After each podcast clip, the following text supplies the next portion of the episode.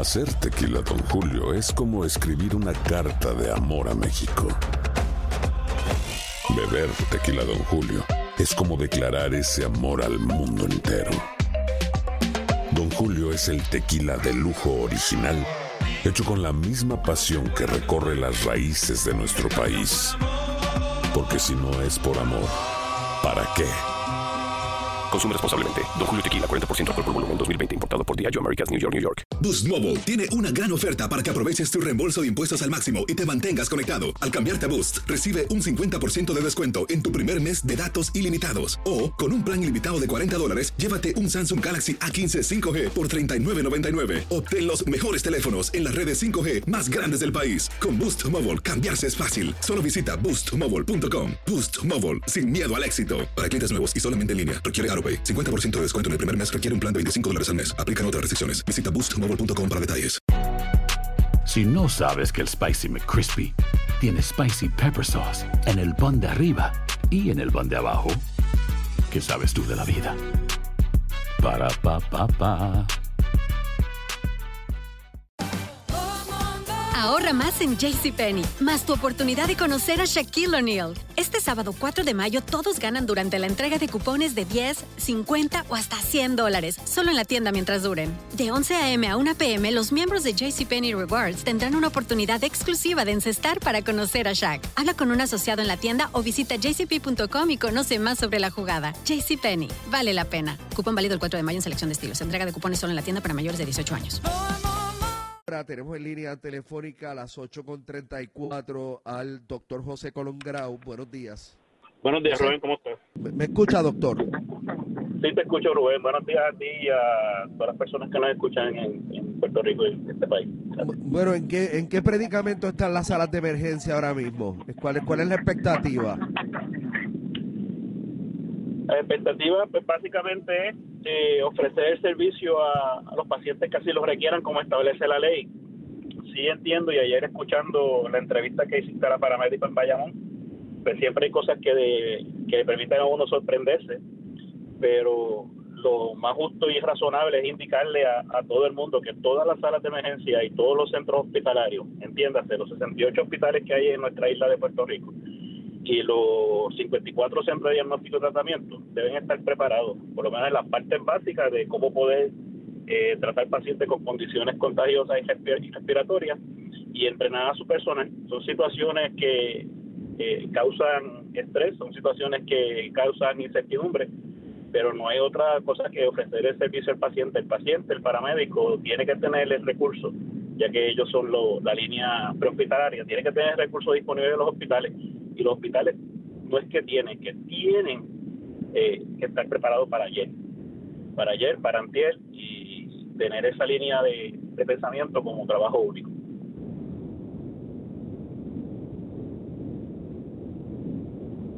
Escucha, Colongrau. Sí te escucho, Rubén. ¿Tú me escuchas?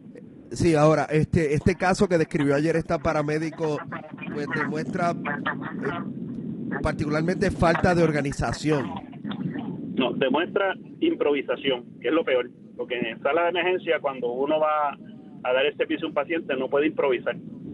Demuestra improvisación, demuestra inseguridad, demuestra falta, falta de preparación y falta de orientación al personal para que reconozca cuáles son sus funcionamientos, ¿verdad? cuál es el, el deber ministerial de, esa persona que está ahí en sala de emergencia, porque si eso a este principio tan tan comenzando esta esta condición que tenemos, vamos a, tener situaciones como la descrita ayer, a la verdad que tenemos un problema serio y que no está identificado. Yo les recomiendo, ¿verdad?, a, a la- a las personas de URRA, de Bayamón, que conozco la calidad humana y cal- calidad de, de médicos profesionales que hay allí, que lo más fácil sería abrir las facilidades para que o la prensa o los que ellos entiendan pues puedan dar una, una evaluación, una, un tour para que se conozcan las facilidades, para que así el pueblo sepa ahora mismo qué, qué está disponible y qué no está disponible y que sea de ellos mismos, con la verdad en la mano, como siempre debe ser,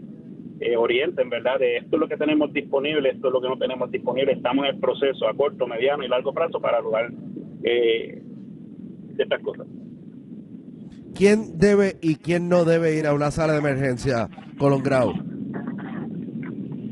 Esa es una muy buena pregunta, como diría anteriormente, esa es la pregunta. Eh, básicamente, eh, al iniciar el proceso de, de, cómo ocurrió esto que llegó tan rápido, ¿verdad? Porque si tú te pones a pensar, a, enero 10 había 100 casos en el, en el mundo y yo, al día de ayer ya habían 700 mil casos, que tú dices, el, el aumento ha sido exponencial y, y ha, ha, ido aumentando día por día en 100 mil casos. Aquellas personas que deben de ir a la emergencia son aquellas personas que tienen enfermedades concomitantes, ya sea como diabetes, condiciones respiratorias, personas que en verdad sientan dificultad respirar, que el, el respirar le produzca dolor, que tengan fiebre, que sus signos vitales estén alterados. Eh, habíamos establecido o se había visto que la curva en, la parte de infecciosa presentaba pacientes mayores de 65, 60 a 65 años. Ya no sé si has visto en la, en la prensa y en los comunicados que sale de todo el mundo, han muerto niños y están muriendo niños básicamente por complicaciones de coronavirus. Aquellas personas que visiten la sala de emergencia tienen pues, que tener conciencia de que allí lo que está ocurriendo es un proceso que no es usual, como era anteriormente, que usted pasaba por un área de evaluación y, lo veía el médico relativamente rápido. Es un proceso eh, que estamos todos aprendiendo día a día y que lo que estamos buscando es buscar ¿verdad? qué es lo mejor para poder dar el servicio adecuado y con dignidad y con respeto a nuestros pacientes.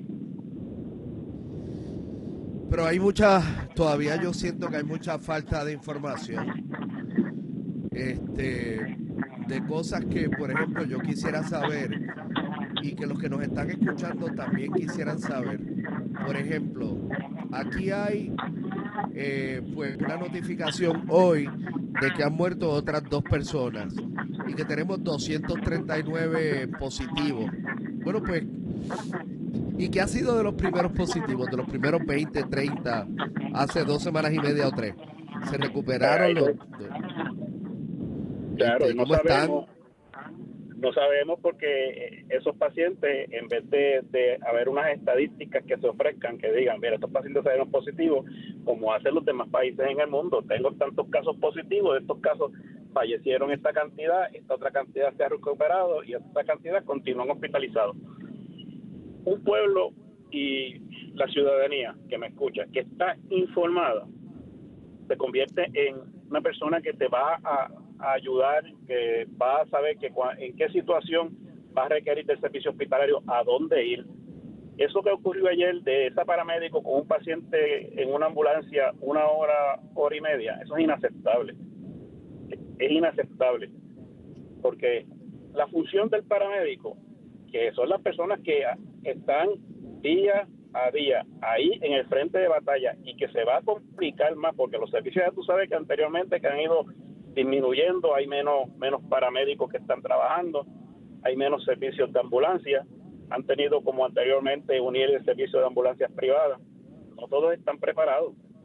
Y debe haber una comunicación integrada entre los hospitales de cada zona geográfica con los servicios de ambulancia que tienen en su periferia para poder mantener un diálogo, decir, mira, este servicio lo tengo, este servicio no lo tengo, para que así cuando el paciente sea transportado al hospital llegue a la facilidad adecuada, número uno, a la facilidad que le pueda dar el servicio y que el paramédico se sienta parte de ese equipo, no como un estorbo. Aquí los paramédicos siempre han sido atropellados, siempre han sido eh, minimizados. Yo, ¿verdad? Me tengo que decir como especialista en medicina emergencia y que he dirigido la agencia en varias ocasiones, que el paramédico es nuestro caballo de batalla ahora mismo, son los paramédicos. Ellos son las personas que hacen el trabajo prehospitalario. Son las personas que estabilizan a los pacientes. Lo otro, necesitamos que se hagan más pruebas. A la medida que tú vas haciendo más pruebas, vas identificando dos cosas. La cantidad de pacientes que tienen afectados o que están infectados y la zona geográfica donde ese paciente camina o ahora mismo que están en su casa pero la zona geográfica donde ese paciente está ubicado.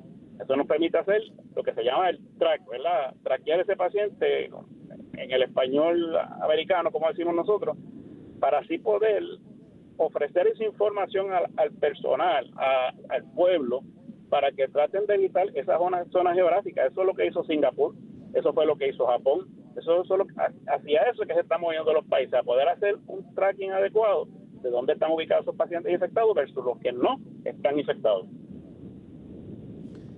De hecho, ahora que usted saca la cara aquí por los paramédicos, la joven que nos relató ayer el caso de los pacientes que llevaba, no solamente nos habló del inconveniente que confrontó, sino que nos dijo cómo la trataron. Yo no sé cómo la, la pueden tratar así médicos profesionales de la salud, que le hablaron de una manera altanera, este, brusca. Amenazante. Sí. Amenazante.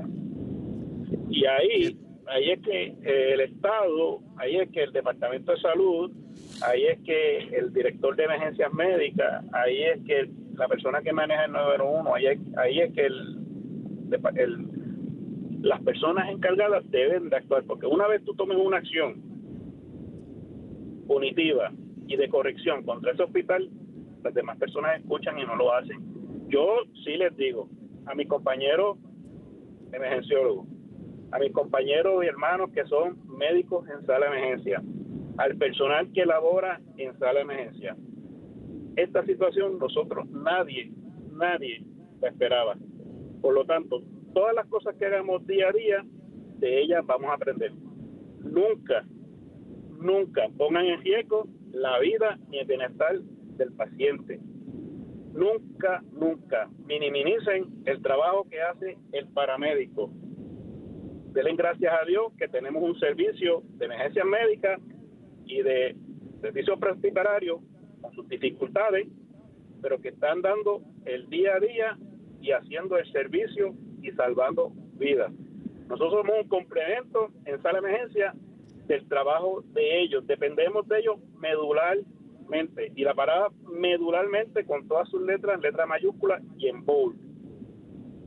Si no, el sistema, como han dicho por ahí, se va a colapsar. Yo estoy en contra de decir que el sistema va a colapsar. Yo estoy diciendo que el sistema va a mejorar. Y está de parte de nosotros. Si tenemos la palabra colapso en nuestra cabeza desde el principio, pues hacia eso vamos dirigidos. Por lo menos yo, nuestro personal en los hospitales donde yo laboro, ya están instruidos de qué es lo que se hace. No se pregunta qué tiene, qué no tiene. Se da el servicio y después se pregunta. Ese debe ser el fundamento. Es algo que da bochorno ajeno. Que el médico en el hospital salga al estacionamiento a decir a los paramédicos no pueden entrar ese paciente a ese hospital. Póngase en la posición del paramédico, póngase en la posición del paciente, póngase en la posición del familiar del paciente. Este es el momento de crecernos y no de minimizarnos. Es el momento de buscar soluciones. ¿Y las salas de emergencia están llenas hoy en Puerto Rico o todavía? Todavía. Con la incertidumbre que ha ocurrido y la gente pues sí ha respetado la mayoría de este toque de queda que dio la señora gobernadora, que la felicito, porque para poder romper la cadena de transmisión, pues hay que romper ¿verdad? ese ciclo de transmisión y de contacto que tenga directo las personas. Ha disminuido los flujos o las visitas a través de esa emergencia.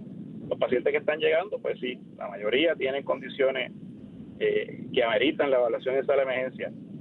Yo les quiero decir al pueblo, no, las pruebas están eh, surgiendo, pero no con la velocidad que nosotros ¿verdad?